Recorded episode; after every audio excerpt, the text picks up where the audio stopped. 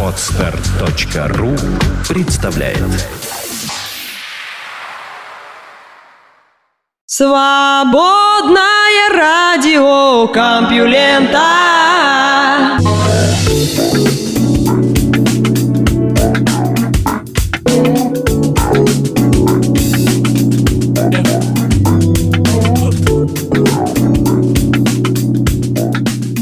Здравствуйте, все любители узнать, что там происходит в мире науки. Вы слышите Лёшу Халецкого. Свободное радио Компьюлента, и этот выпуск называется «Паук плачет». Вероятно, он плачет, потому что ему никто новости не рассказывает. А вот я для вас стараюсь. Наука и техника. Что важнее при моногамии? Защита самки или детеныша?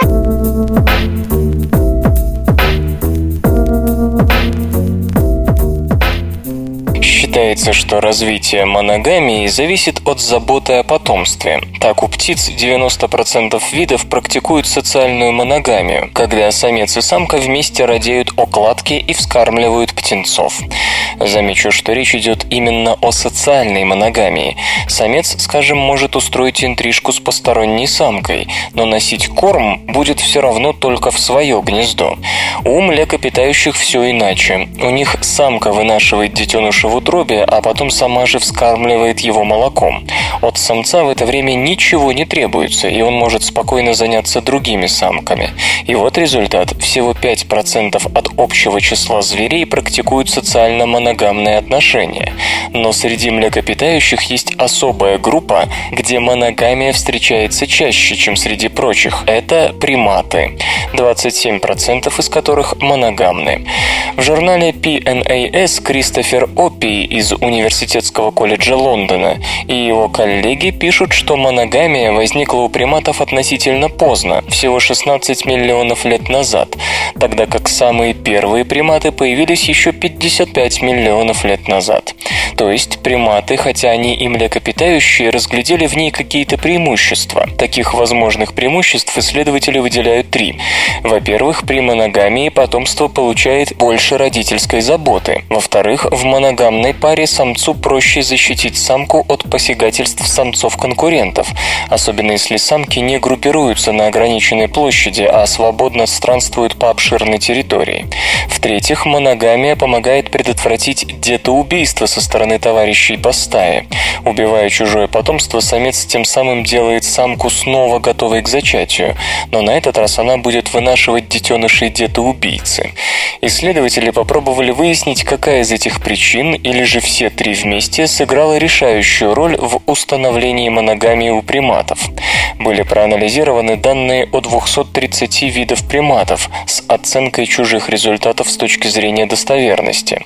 Например, если речь шла о детоубийстве у того или иного вида, то это считалось достоверным выводом, если о нем сообщалось в не менее чем 20 работах.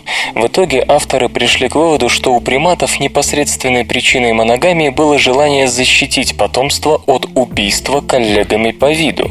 Лишь впоследствии стали играть свою роль и другие причины – стремление к большей заботе о потомстве и желание защитить самку от чужих посягательств. Вероятно, последние две причины были уже не причинами, но следствиями выбора моногамии. Приматы вдруг обнаружили, что и о детенышах можно дополнительно заботиться, а не только защищать их от покушений, и за самкой следить. Возникает вопрос, почему тогда у остальных зверей всего 5% видов перешли на моногамию. Исследователи объясняют это усложненными социальными связями у приматов и большим мозгом. Большой мозг нужен, чтобы вместить сложные социальные взаимоотношения, но из-за него же, из-за долгой надстройки большого мозга, детеныши приматов остаются беспомощными гораздо дольше, чем у других зверей, и сильнее нуждаются в защите. Ну а что тогда насчет человеческой моногамии? Авторы работы полагают, что те же соображения можно распространить и на человека. Однако многие с ними не согласны. Вот один из основных контраргументов. Человек не полностью моногамен. 60% традиционных культур позволяют мужчине иметь больше одной жены. То есть у человека моногамия возникла, скорее всего, не только и не столько из-за необходимости защитить потомство от убийства другим самцом, хотя такой сюжет, когда завоеватель убивает детей и уводит жену врага в наложницы, можно найти в целой куче преданий, эпосов и так далее.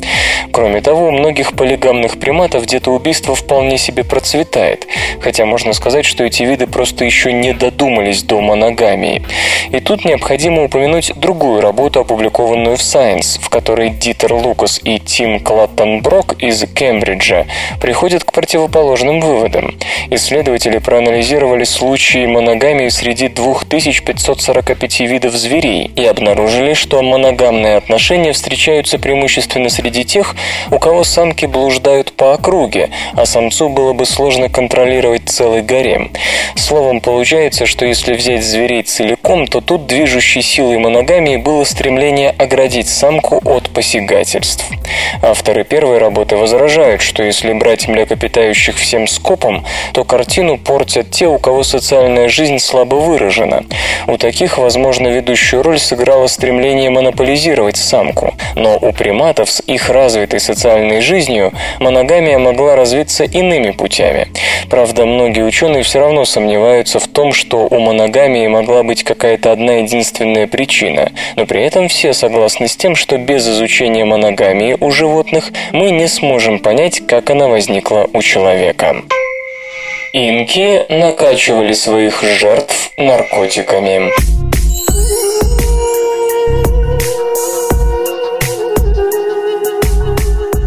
Более 500 лет назад трое детей поднялись на вулкан Льюлья-Льяко в Аргентине и не спустились обратно, ибо их принесли в жертву.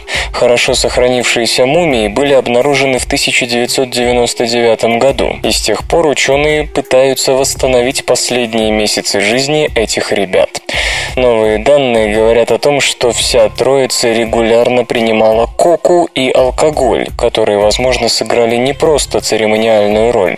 Мальчик, девочка и та, которую называют девушкой, по новым данным, ей было 13 лет, стали жертвами известного инкского обряда капакоча, когда детей убивали или оставляли умирать на вершинах высоких гор. Их нашли сидящими в небольшом святилище. Тела естественным образом мумифицировались от холода и сухого климата на высоте около 7 тысяч метров над уровнем моря. Почти все, что ученые знают о жизни этих людей, рассказали их волосы. Например, у девушки длинные, туго заплетенные косы, которые росли по крайней мере два года до ее смерти.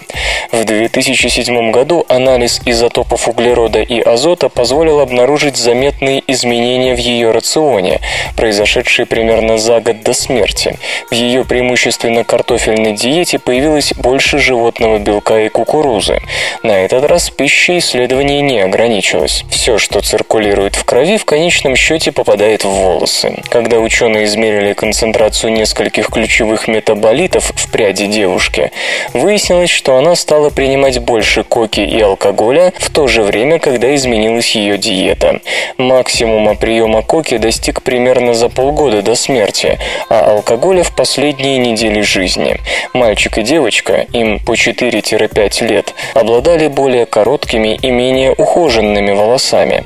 Они тоже употребляли коку и алкоголь, но в меньших количествах. Эндрю Уилсон из Брэдфордского университета Великобритания и его коллеги восстанавливают картину следующим образом. Примерно за год до жертвоприношения девушка была выбрана в качестве аклии, то есть будущей жены божества. С тех пор она жила отдельно от семьи под опекой жриц. Ее научили готовить чичу, напиток из кукурузы, который, скорее всего, и был основным источником алкоголя в ее крови. Что касается листьев коки, то в традиционных андских культурах к ним до сих пор относятся с глубоким почтением. Рентген показал, что девушка жевала их в момент смерти. Капакоча был сложным религиозным обрядом, который имел также важное политическое значение, ибо с его помощью инки сеяли страх в недавно захваченных областях. Хотя письменные источники сообщают, что стать жертвой было большой честью, ужас смерти никто не отменял. Когда нам холодно, мы дрожим. Алкоголь нарушает этот рефлекс и тем самым способствует скорейшему замерзанию. Но кока, с другой стороны, слегка повышает температуру тела, заставляя сосуды сжиматься. Следовательно, то и другое едва ли применялось для того, чтобы быстрее уморить жертву. Это было нужно только для того, чтобы ввергнуть ее в состояние глубокого опьянения. Некоторые инкские мумии несут следы черепно-мозговой травмы. Вероятно, жертва никак не хотела умирать. Но девушка с Льюлиальяко скончалась мирно и без страха. Нет признаков рвоты и дефекации, которые часто сопутствуют невыносимому ужасу перед неизбежной смертью. Судя по тому, что она сидела, скрестив ноги, а ее окружали приношения, девушка не сопротивлялась тем, кто внес ее в святилище. Впрочем, не исключено, что ее задушили или отравили, и только потом доставили в пещеру. Возможно, она просто не выдержала пути на вершину. Свободное радио Компьюлента. Гигантскую планету всерьез лихорадит.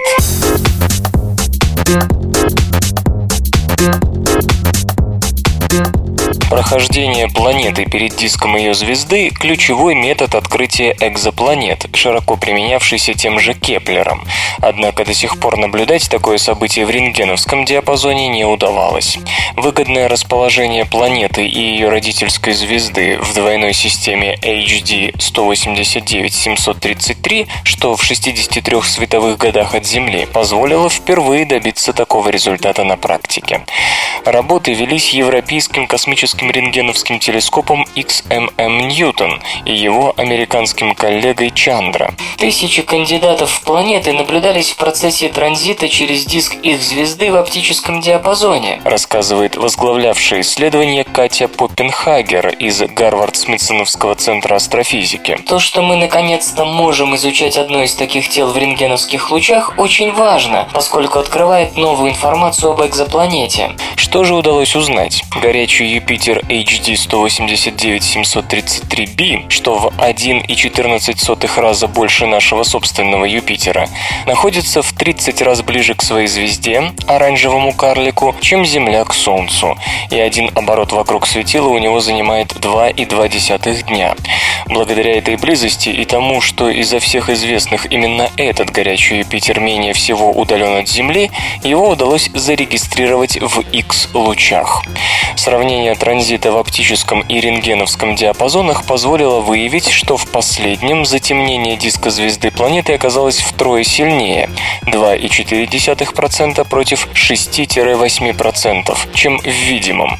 Как предполагают исследователи, это значит, что самые верхние слои атмосферы газового гиганта прозрачны для видимого света, но непроходимы для рентгена.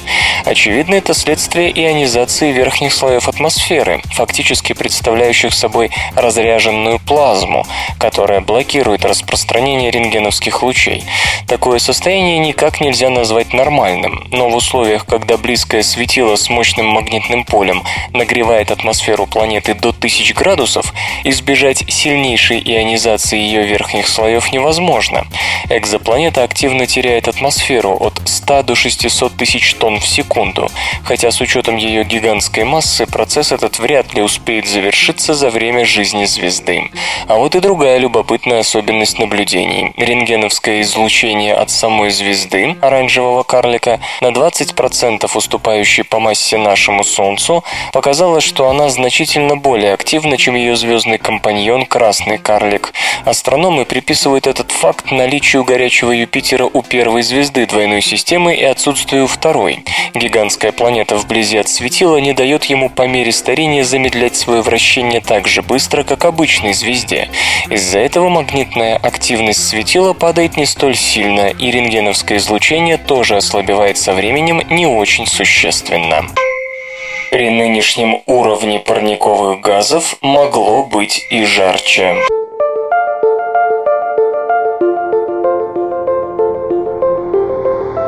Круглогодичное отсутствие льда в Арктике может объяснить, почему в эпоху Плеоцена у нас тут было намного теплее, чем сейчас, несмотря на аналогичные концентрации углекислого газа в атмосфере. Напомню опять и снова. В начале мая оборудование обсерватории Мауна-Лоа на Гавайях зарегистрировало новый рекорд – 400 частей на миллион. Впервые в новейшей истории Земли. По современным научным представлениям, в последний раз такое было от 3 до 5 миллионов лет назад в эпоху Плеоцена. В то же время средняя температура на планете превышала сегодняшнюю на 2-5 градусов по Цельсию.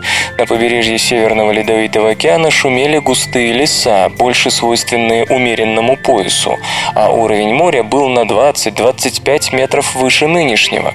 Данные о климате в Плеоцене получены благодаря анализу отложений на дне озер и океанов. Однако введите 400 частей углекислого газа на миллион в климатические модели, и у вас не получится столь высокой температуры. Что-то ускользает от внимания модельеров. В попытке объяснить аномалию высказан целый ряд гипотез. Например, формирование Панамского перешейка могло изменить циркуляцию океана и направить теплые воды к Арктике. Увы, ни одно из этих предложений так и не было доказано. Эшли Баллантайн из Университета Монтаны и его коллеги решили посмотреть, что будет, если при моделировании климата Плеоцена полностью освободить Арктику от льда, то есть и летом, и зимой. Кстати, при обычном наборе данных модели атмосферных условий Плеоцена показывают, что летом на Северном полюсе льда не было, а во время полярной ночи он образовывался снова. Исследователи пошли легким путем, они не стали рассуждать, по какой причине Арктика могла круглый год оставаться без льда. Его просто взяли и убрали из модели. В итоге были получены искомые значения для температуры и влажности. Оно и понятно, ведь чем больше поверхности океана открыто воздуху, тем сильнее испарение. Испарение нуждается в энергии, и водяной пар затем сохраняет эту энергию в виде тепла в атмосфере. Водяной пар создает также облака, которые улавливают тепло близ поверхности планеты. Короче, в отсутствии льда над северным, как бы ледовитым океаном образуется одеяло из водяного пара и облаков, под которым Арктике очень тепло. Хорошо, но хитрым ученым все равно не уйти от вопроса о том, почему же лед исчез. Какие процессы могли бы объединить стандартные модели и модели, в которых отсутствует лед?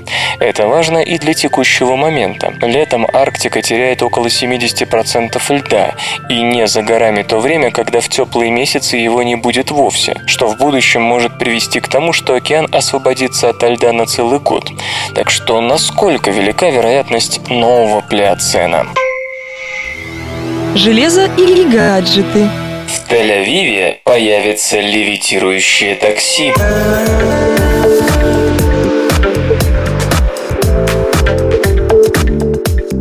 Тель-Авив решил стать первым городом в мире с системой общественного транспорта на магнитной подвеске. SkyTrain описывается разработчиками как «Джетсоны в реальной жизни». Утверждается, что это экологически чистая, дешевая, быстрая и комфортабельная альтернатива автомобилям и автобусам. Двухместные транспортные средства вызываются на манер такси через веб-сайт или мобильные приложения непосредственно на станции и прибывают практически мгновенно. До станции назначения они скользят без остановок и препятствий. Сокращаются пробки и заодно решается проблема последней мили. Система разработана инженерами из НАСА и компанией SkyTrain, базирующейся в исследовательском центре НАСА имени Эймса в Калифорнии, где сейчас строится полномасштабный рабочий прототип SkyTrain. Строить или расширять метро накладно и опасно. Внедрить SkyTrain намного проще. Направляющая устанавливается в 6 метрах над землей модульным методом, а станции, просто лестница и платформа, располагаются так, чтобы расстояние от концентратора до любой точки в зоне покрытия не превышало 400 метров. Подъезжая к остановке, вагончик переходит на отдельный путь, чтобы те капсулы, которые мчатся вслед, не сбавляли скорости. Легкие вагончики изготавливаются из композитных материалов. Их питает электрический ток, подаваемый сверху, как у трамваев. Генеральный директор SkyTrain Джерри Сендерс отмечает, что в будущем направляющие будут оснащены солнечными панелями, И тогда SkyTrain станет самой зеленой системой общественного транспорта в мире. Минимизация трения позволяет разгоняться до 200 км в час, сохраняя плавный ход, но в городских условиях скорость, конечно, будет значительно ниже. Господин Сендерс полагает, что поездка будет обходиться чуть дороже, чем на автобусе, но все же дешевле, чем на такси. Наряду с Тель-Авивом заинтересованность высказали другие города Израиля, а также Индии, Индонезии, Малайзии и, разумеется, США. Вслух и с выражением читаю стихотворение. Ирина Кноринг «Мыши».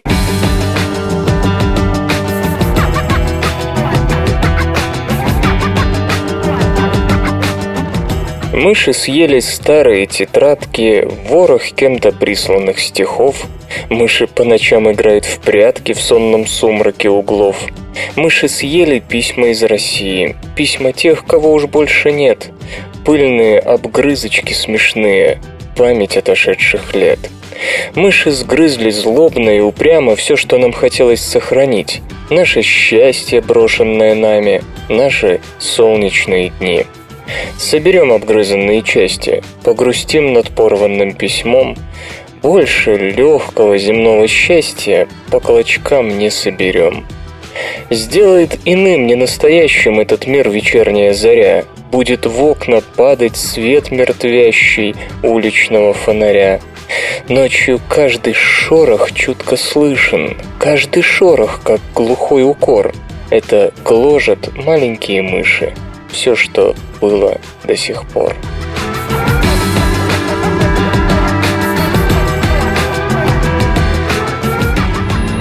Наука и техника. Облака хранят Землю от парникового ада, или почему стоит бояться безоблачного неба.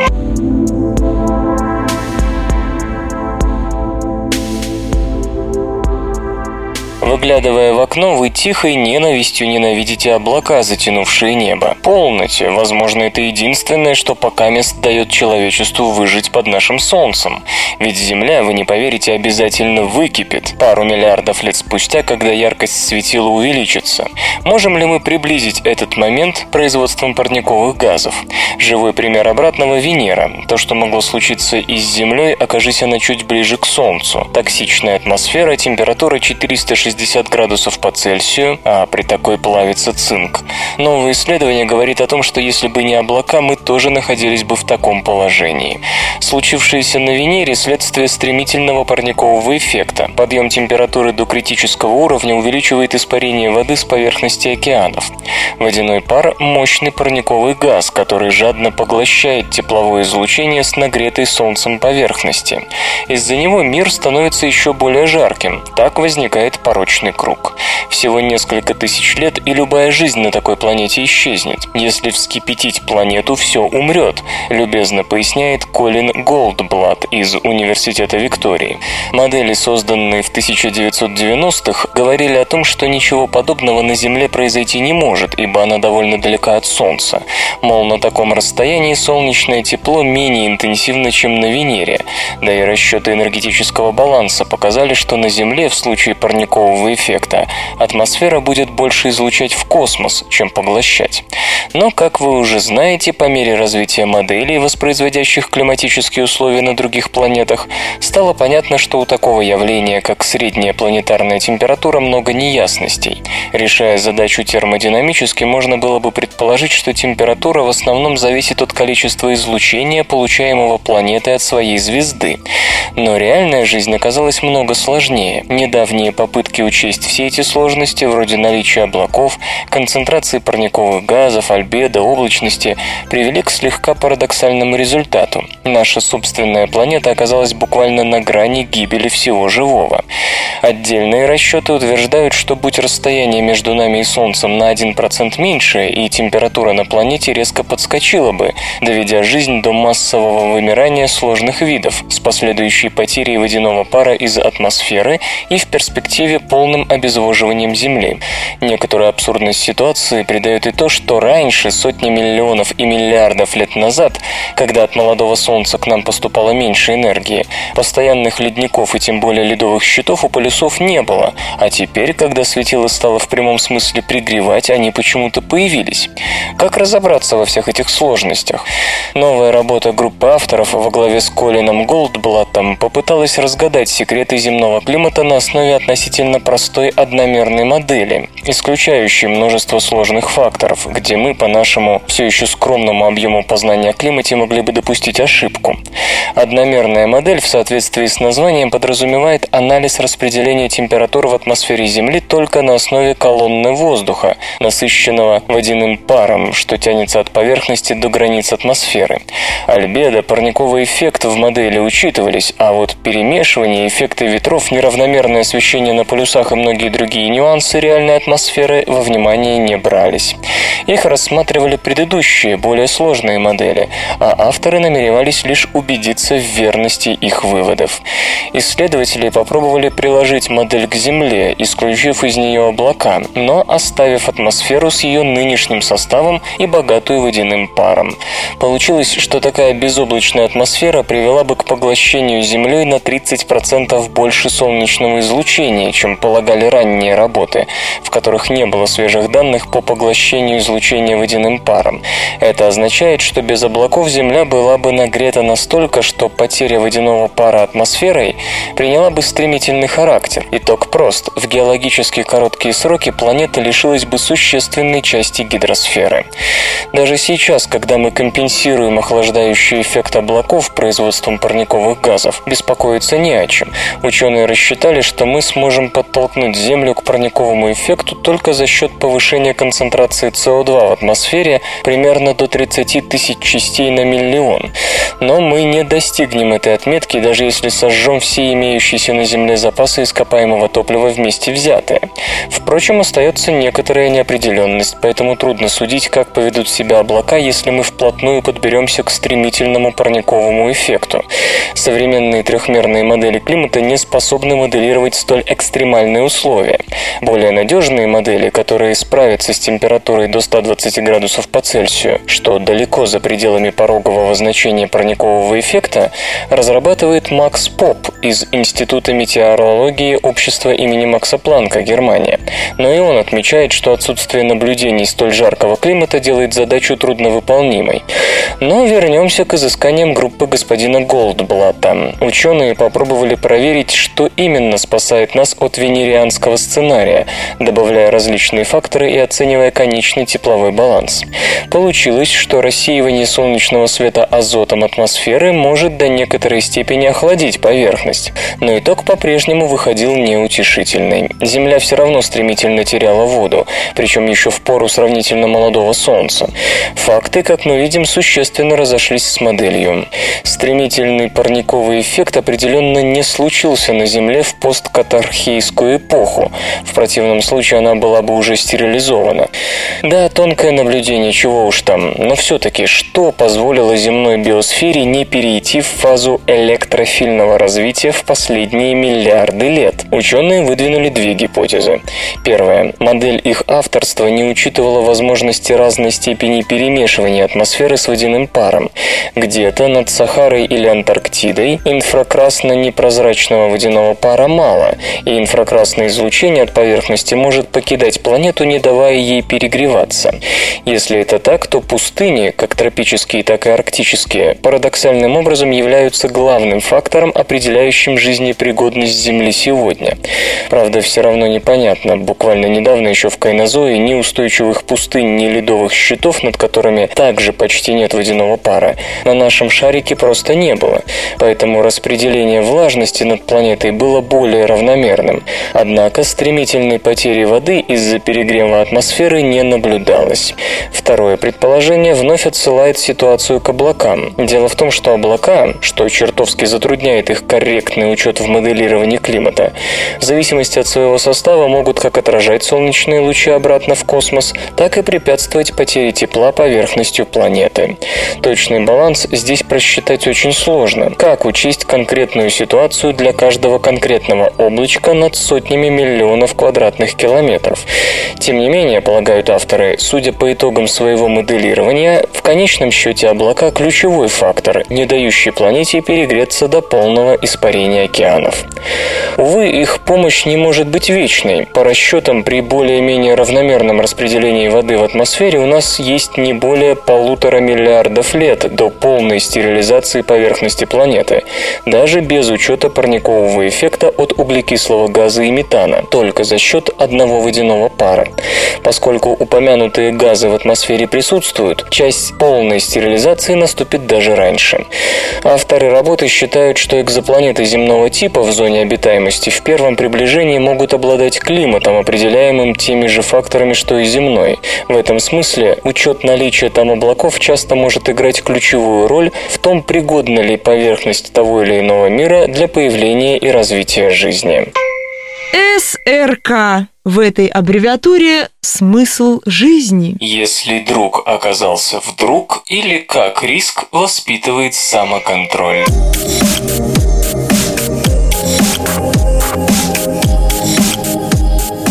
Слыша об очередных покорителях Эвереста или же наблюдая за любителями экстремального спорта, мы нередко спрашиваем себя, зачем им это надо? Самый распространенный и довольно пренебрежительный ответ таков. Люди покоряют горы и прыгают с тарзанки ради острых ощущений. Долгое время эта версия удовлетворяла и психологов. Однако не нужно быть профессионалом, чтобы заметить некоторую разницу между покорением горных вершин, экстремальным вождением и, скажем, употреблением наркотических веществ.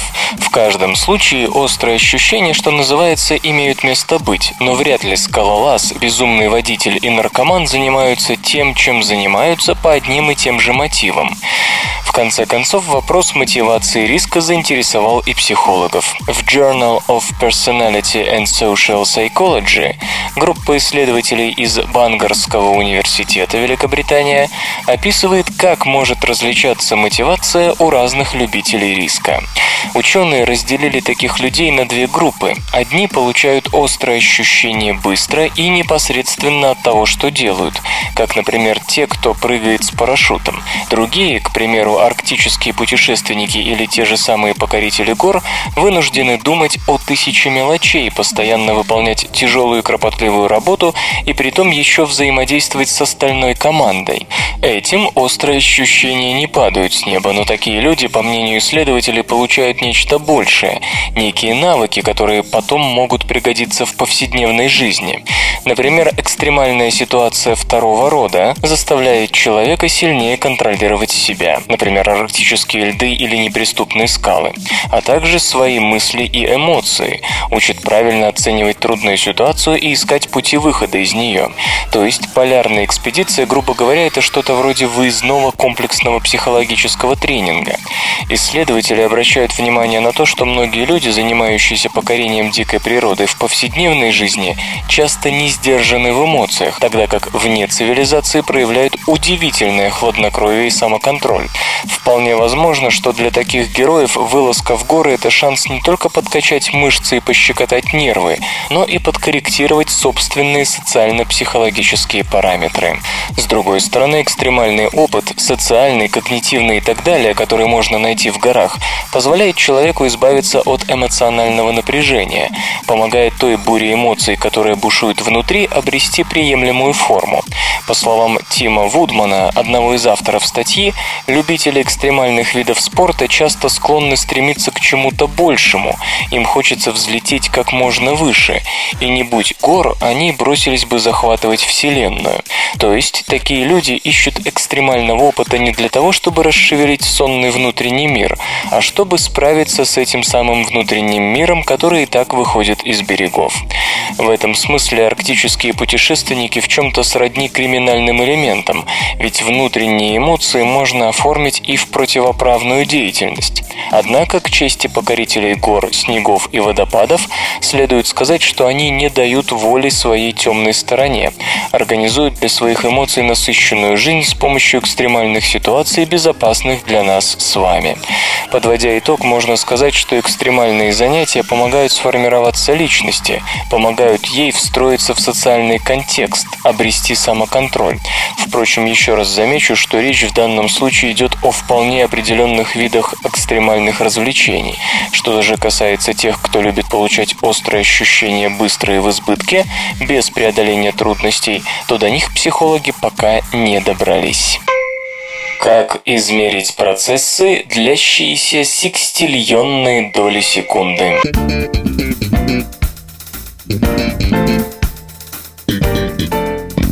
Ультрабыстрые импульсы излучения – основа метода двухимпульсной фемтосекундной спектроскопии, в которой первый, короткий, но сравнительно мощный, накачивающий лазерный импульс дает молекуле или атому достаточную энергию для начала химической реакции, а второй, зондирующий, сталкивается с уже начавшимися, но еще не успевшими закончить реакцию частицами и тем самым позволяет буквально отследить химическую реакцию на лету.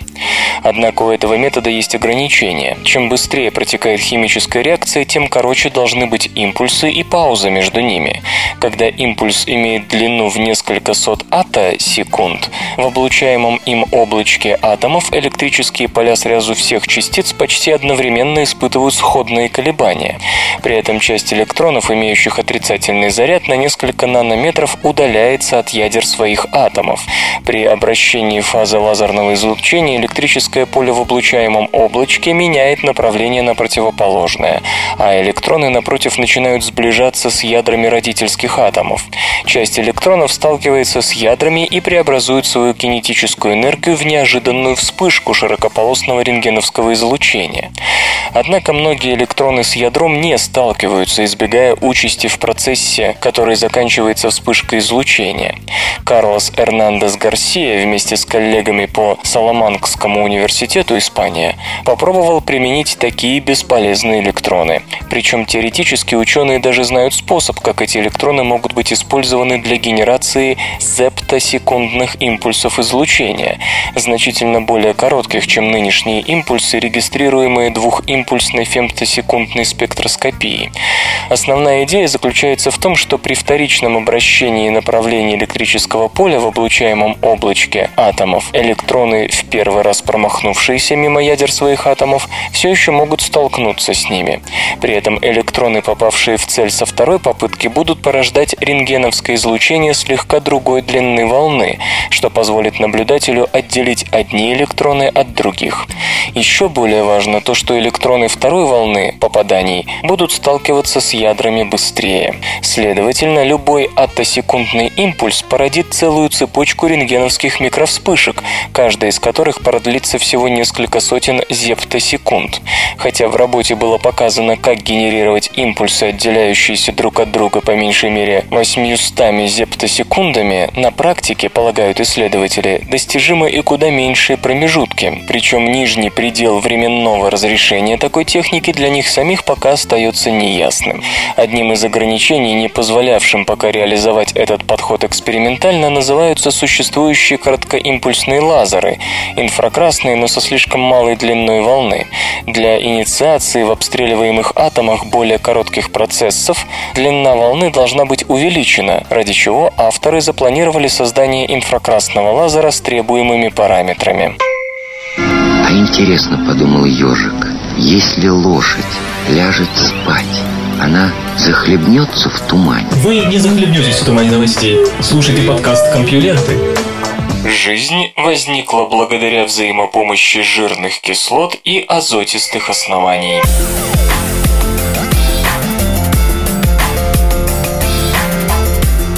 Когда ученые пытаются представить, как на Земле возникала жизнь, их фантазии в конечном счете предстают в виде липидных пузырьков, в которых заключена рибонуклеиновая кислота, РНК. Роль нуклеиновой кислоты тут понятна. Она нужна для хранения и копирования информации. Выбор на эту роль РНК, а не ДНК, основан в мощной гипотезе РНК мира. Если коротко, то именно РНК, а не ДНК способна сама без посторонней помощи выполнять некие химические операции, необходимые для копирования информации. Однако любая химическая реакция, и уж тем более та, при которой азотистые основания соединяются в полимерную нуклеиновую кислоту, происходит только при определенной концентрации реагентов. Если реагенты сильно разведены, если одно основание находится на одном краю первичного океана, а другое на другом, то вероятность их встречи примерно равна нулю, и никакой РНК и ДНК тут просто не получится. Вот тут-то и выходят на сцену липидные пузырьки, которые играют роль химических нанореакторов. Запертые в них реагенты, необходимые для синтеза РНК, легко найдут друг друга. Но как древнейшие азотистые основания и древнейшие жирные кислоты могли найти друг друга в первичном океане? Ответ на этот вопрос дают исследователи из Вашингтонского университета. Они обнаружили, что азотистые основания, из которых состоит РНК, обладают повышенным сродством к капроновой кислоте. Именно капроновая кислота, как считается, могла быть среди тех, которые на заре жизни формировали первичные липидные пузырьки. То есть сами жирные кислоты могли служить концентраторами для реагентов синтеза нуклеиновых кислот, доводя их содержание до нужного уровня. Но это еще не все. Сара Келлер и ее коллеги выяснили, что азотистые основания хорошо защищают липидные структуры от соленой воды, которая вынуждает такие пузырьки слипаться друг с другом, вместо того, чтобы плавать отдельными клетками. Более того, даже некоторые сахара обладают похожим эффектом, причем рибоза, входящая в состав РНК, делает это лучше глюкозы и ксилоза, которые на рибозу очень похожи. То есть между первыми молекулами, с которых началась жизнь, возникло нечто вроде химического симбиоза.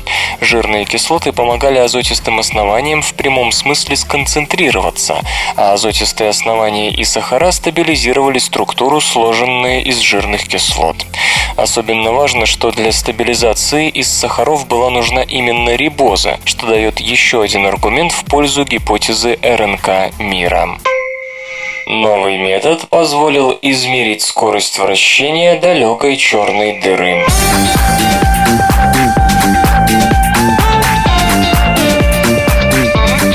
Даремском университете разработан довольно интересный метод определения скорости вращения черных дыр. В его основе сравнение излучения от аккреционного диска черных дыр в разных диапазонах, включая оптический, ультрафиолетовый и рентгеновский. По последнему астрономы получили информацию с помощью космического телескопа XMM Ньютон. Чем быстрее вращается черная дыра, тем больше искривление ею пространства-времени в окрестностях ведет к приближению аккреционного диска, состоящего из притянутого ею вещества, к горизонту событий черной дыры, той точки, откуда ничто не может вернуться. Выясняя дистанцию между аккреционным диском и расчетным горизонтом событий черной дыры, которая определяется на основе ее массы, исследователи могут сравнительно точно определить скорость вращения этого загадочного объекта. Частота вращения сверхмассивной черной дыры весом в 10 миллионов Солнц, лежащей на удалении в 500 миллионов световых лет от нас в центре другой спиральной галактики, интересовала астрономов не сама по себе, а в первую очередь потому, что такие данные могут улучшить наше понимание взаимодействия сверхмассивных черных дыр в центрах галактик с наполняющим их веществом. Мы знаем, что черная дыра в центре каждой галактики связана с ней как нечто целое, что довольно странно, поскольку черная дыра обычно слишком мала относительно самой галактики. Это примерно то же самое, как если бы камень диаметром 10 метров влиял на что-то размером с Землю. Замечает Крис Дан, возглавлявший исследование. Знание связи между звездами в галактике и ростом черной дыры – ключ к пониманию эволюции галактик на протяжении их жизни.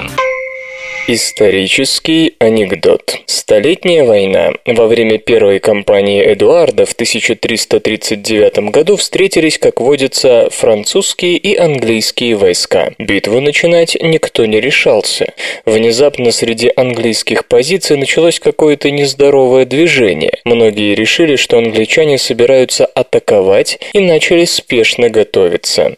Некий французский вассал на скорую руку посвящал своих оруженосцев в рыцаре, обычная практика перед битвой. Однако выяснилось, что возбуждение англичан было вызвано двумя зайцами, пробежавшими мимо их позиций, которых они и пристрелили.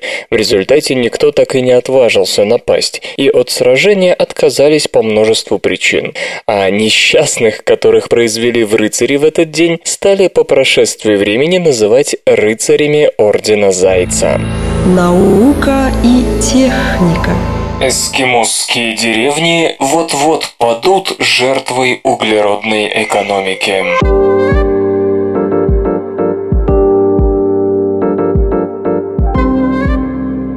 Вам знакома деревенька Кивалина, что на Аляске? Не переживайте, о ней и в США мало кто слышал. Она, уцепившаяся за узкую песчаную косу на краю Берингового моря, настолько мала, что не фигурирует даже на картах самой Аляски. Скорее всего, она никогда там не появится, потому что лет через 10 уйдет под воду. Если они и вспомнят, то только как о родине первых в Северной Америке климатических беженцев. В ее одноэтажных домиках живут 400 эскимосов, которые промышляют охотой и рыбалкой. Море питало их на протяжении бесчисленных поколений, но в последние два десятилетия превратилось в угрозу. Из-за отступления арктического льда берег стал уязвим к эрозии. Толстый слой льда больше не защищает его от осенних и зимних бурь. Коса заметно сузилась. В 2008 году инженерный корпус США построил оборонительную стену вдоль пляжа, но это была не более чем временная мера. Два года назад свирепая буря вынудила эвакуировать жителей. Инженеры предсказывают, что к 2025 году эти места будут необитаемыми. Кивалина не уникальна. Арктическая часть Аляски нагревается вдвое быстрее, чем остальные США. Повышение уровня моря и береговая эрозия неминуемо погубят как минимум три эскимосские деревни. В группу риска вошли еще восемь. По оценке правительства США, перенести Кивалину на более высокое место будет стоить 400 миллионов долларов. Ведь дороги, дома и школы в этом климате не из дешевых. В бюджете таких денег просто нет. Печальнее всего то, что, как заметил глава сельсовета Колин Суон, аборигены Аляски расплачиваются за преступления, которых не совершали. Они навязали нам свою ношу, а теперь хотят, чтобы мы собрались и куда-то ушли. Что это за правительство такое? Севернее Кивалины нет дорог, только обширная тундра, а на самой северной оконечности территории США лежит город Барроу. От него до Северного полюса ближе, чем до Вашингтона. Там живут в основном представители эскимосского племени Инупиат, охотники на гренландских китов и ластоногих. В этом году у местных тоже возникли проблемы, потому что лед начал таять и ломаться уже в марте. Затем замерз снова, но был настолько тонким и хрупким, что по нему нельзя было волочить с лодки. Сезон охоты прервался слишком рано. Впервые за многие десятилетия в Барроу не поймали ни одного гренландского кита. Бывалый капитан Герман Асаак говорит, что раньше толщина зимнего льда достигала трех метров, а теперь немногим больше метра. Барроу – арктический наукоград. Летом десятки специалистов со всего мира изучают здесь таяние льда и, что не менее важно, быстрое таяние вечной мерзлоты в тундре. В последнее время это опасно для жизни, лед слишком тонок для белых медведей, поэтому они охотятся на берегу, голодные и злые. Ученые не отправляются в поездки по окрестностям без вооруженной охраны. В ближайшее время климат кардинально изменит историю Аляски. На ее северном склоне расположены крупнейшие в США месторождения нефти и трансаляскинский газопровод, один из важнейших объектов национальной безопасности. Несмотря на уговоры экологов, корпорация Shell уже приступила к морскому бурению. Тревога только усилилась, когда в начале этого года нефтяная платформа села на мель у берегов Аляски. Работа прекращена, но надолго ли?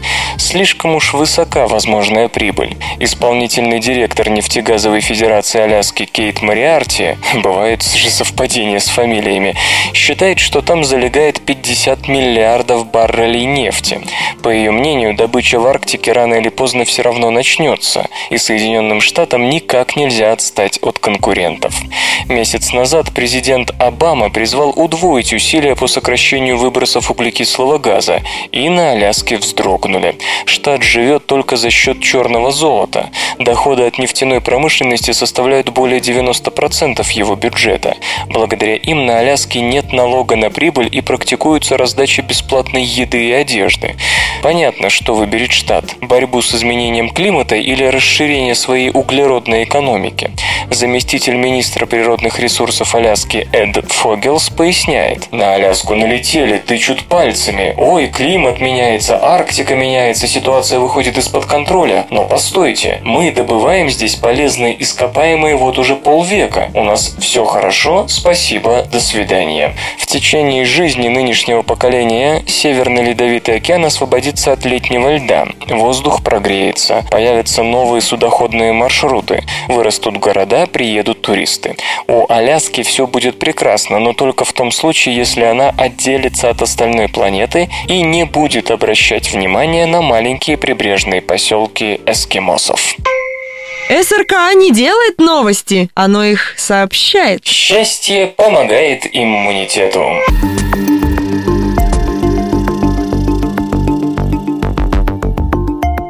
Исследователи из Калифорнийского университета в Лос-Анджелесе выяснили, как хорошее настроение помогает человеку чувствовать себя лучше.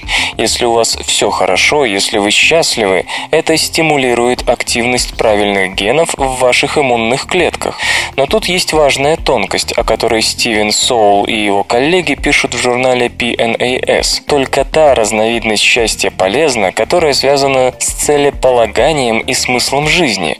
То есть, если вы глубоко осознаете свои цели того, чем занимаетесь, и они совпадают со смыслом жизни, и вы испытываете от этого удовольствие. Если же ваше счастье гедонистического толка, потребительско самоудовлетворяющееся, то такое состояние ума, наоборот, стимулирует воспаление и одновременно подавляет работу генов, отвечающих за антитела и антивирусную защиту. О влиянии негативных эмоций на иммунную систему известно давно. Страх, отчаяние, скорбь, вообще подавленное настроение и эмоциональный стресс провоцируют неправильную работу иммунитета. Стивен Коул и его коллеги исследовали такое влияние отрицательных эмоций на протяжении последних 10 лет. Но в какой-то момент ученым пришло в голову, что, возможно, не только отрицательные, но и положительные эмоции воздействуют на физиологию. При эмоциональном стрессе иммунные клетки включают стандартный ответ, во время которого активируются гены, стимулирующие воспаление, и угнетаются гены, отвечающие за противовирусную защиту. Считается, что такая перестройка переключает иммунную систему на антибактериальный ответ, а связь с эмоциональным стрессом возникла очень давно, когда эмоциональные неурядицы сопровождали неприятности в окружающей среде и в социальной обстановке. Например, социальный конфликт чреват ранениями и бактериальным заражением ран, и иммунитет должен быть к этому готов.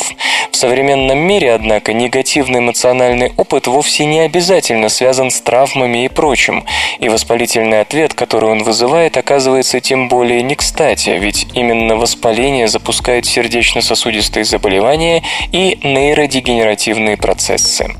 С другой стороны, вероятность получить вирусное заражение растет при социальном контакте, и чем больше таких контактов, чем здоровее отношения в социуме, тем выше вероятность вирусной инфекции.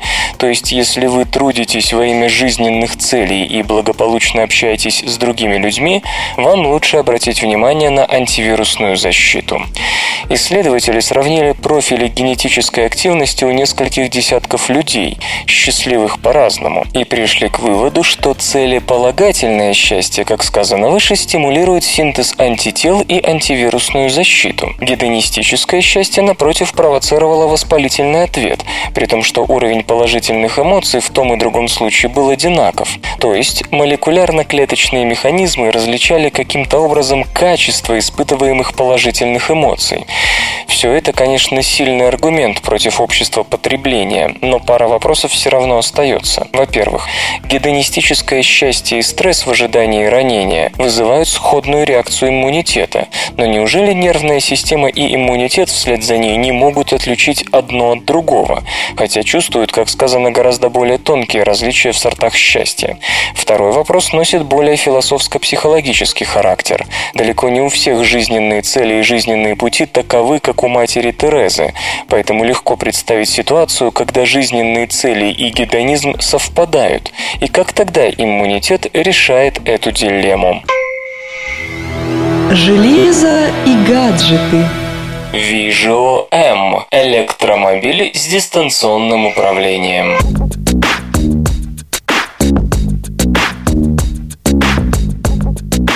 Пока Google проектирует роботизированные автомобили, способные передвигаться по дорогам общего пользования без вмешательства человека, специалисты из Института автомобильных технологий Мюнхенского технического университета приступили к испытаниям небольшого электромобиля Vigio M с дистанционным управлением.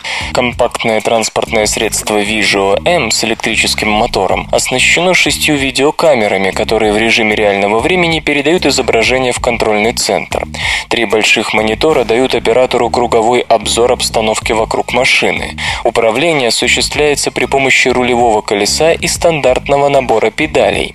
В целом, операторское место напоминает автомобильный симулятор, только в данном случае команды передаются бортовым системам настоящего транспортного средства. Комплекс дистанционного управления Visual M обеспечивает обратную связь. Оператор чувствует усилия на руле во время движения, а также на педали тормоза в зависимости от интенсивности торможения. Дополняет картину аудиопоток, передающийся из салона автомобиля. Перед отправкой на операторский пульт визуальный сигнал попадает на бортовой компьютер, где кодируется и сжимается. Для передачи данных применяется технология мобильной связи четвертого поколения LTE. Исследователи говорят, что теоретически для работы комплекса подойдут и более медленные сети UMTS. Задержка передачи сигнала не превышает половины секунды. В случае сбоя при отсылке данных происходит автоматическая остановка машины. Автомобили, оснащенные системой дистанционного управления, могут быть востребованы службами краткосрочной аренды, которые таким образом обойдутся без найма водителей. Кроме того, компаниям, владельцам парков автомобилей будет проще направлять их к зарядным станциям. Немецкие исследователи считают, что машины с дистанционным управлением смогут выехать на дороге общего пользования в течение 5-10 лет.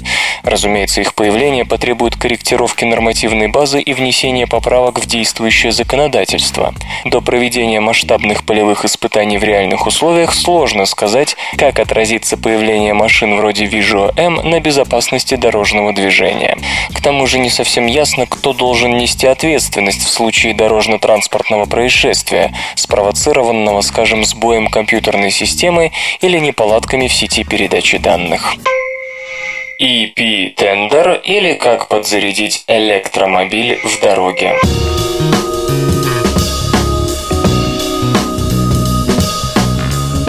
Основная проблема, связанная с эксплуатацией электромобилей, заключается в необходимости подзарядки блока аккумуляторных батарей.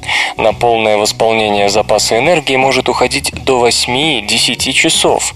И хотя автопроизводители реализуют режим быстрой подзарядки, этот процесс все равно отнимает время, несопоставимое с заправкой обычным топливом. К тому же, пока инфраструктура станций подзарядки развита довольно слабо, что также отталкивает потенциальных потребителей. Частично решить проблему позволяет гибридная конфигурация силовой установки, где для подзарядки аккумуляторов используется энергия, генерируемая двигателем внутреннего сгорания. Этот же принцип взяли на вооружение конструкторы EP Tender – компактной станции подзарядки электромобилей, выполненной в виде мини-прицепа. EP Tender цепляется за фаркоп автомобиля и путешествует вместе с ним. Электронная система постоянно отслеживает уровень оставшегося заряда. При его приближении к критической отметке автоматически запускается бензиновый генератор, подающий электричество в бортовую цепь подзарядки. Таким образом, восполнять запас энергии можно непосредственно в пути на скорости до 130 км в час. В текущей версии EP Tender использует генераторную установку на основе двигателя внутреннего сгорания объемом 600 кубических сантиметров. Выдаваемая мощность достигает 22 киловатт. Весит мини-прицеп около 200 килограммов. В перспективе разработчики планируют установить двигатель с рабочим объемом 900 кубических сантиметров, который обеспечит мощность до 35 киловатт. Утверждается, что в зависимости от типа электромобиля EP Tender позволяет увеличить запас хода на 600 километров. Однако, как всегда, есть но. Дело в том, что конструкция электромобилей для массового рынка обычно не рассчитана на подзарядку блока аккумуляторов в движении. Возможно, создатели EP Tender знают, как обойти это ограничение. Так или иначе, пока разработка прицепа генератора не завершена, он существует только в виде прототипа.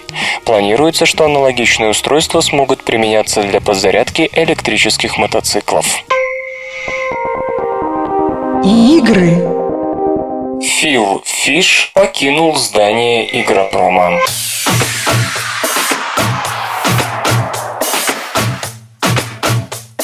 Как и любой бизнес, игровой не терпит мягких, неподготовленных к постоянной борьбе и ругани людей. Никакой особой ауры у игропрома, увы, нет, и некоторых это ломает. Среди пострадавших оказался и инди-разработчик Фил Фиш.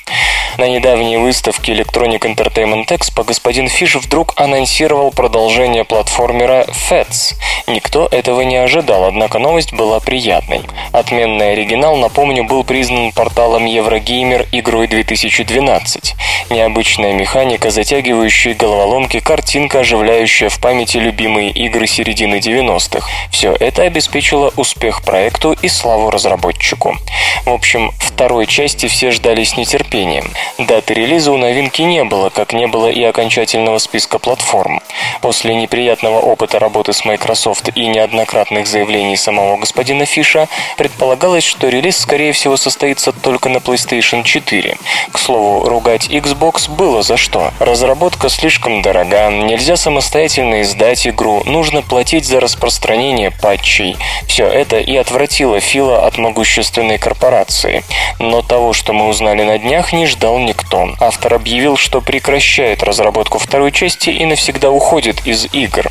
Ограниченность бизнеса, умеющего лишь подсчитывать деньги и не способного на общение с одинокими авторами, за которыми не стоят компании, хамство тех, кто причисляет себя к игровой прессе, в общем, Фил безумно устал от этого и решил поменять жизнь. С тяжелым сердцем объявляю, что FETS 2 закрыта и больше не разрабатывается, написал господин Фиш. Мне жаль, если это кого-то огорчило.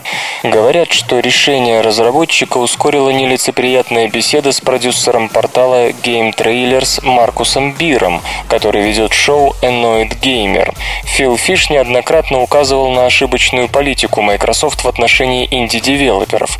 После того, как корпорация собралась разрешить самостоятельное издание, господин Бир хотел получить комментарий Фила, но тот отказался от разговора. Ничего особенного, не так ли? Для начала надо понимать, что окончательная политика Microsoft пока не объявлена. Все правила будут озвучены только в августе на выставке Gamescom. Казалось бы, все? Нет. Этот самый Бир раскритиковал, тоже за отказ от комментариев, автора Брейд Джонатана Блоу. Фила Фиша назвал алкашом и чертовым хиппи, а также заявил, что инди-разработчики должны заткнуться и радоваться, что пресса у них хоть что-то спрашивает. Это не единственная причина, но, как сказал господин Фиш, его терпение лопнуло. «С меня хватит. Я забираю то, что заработал, и ухожу. Это максимум того, что я могу выдержать. Мое решение – результат не одного события, а долгой мучительной дороги, которую пришлось пройти. Вы победили». Получить комментарий от Фила вряд ли удастся. Зато откликнулся Джонатан Блоу, который понимает решение господина Фиша. Создавать независимые игры чрезвычайно трудно. Еще тяжелее, когда ваша аудитория ведет себя так, что вы начинаете ее ненавидеть, говорит Джонатан. Я сам неоднократно порывался все бросить. Аргументов, чтобы уйти из разработки, действительно очень много. Компьютер. Компьютер. Лента. Подкаст.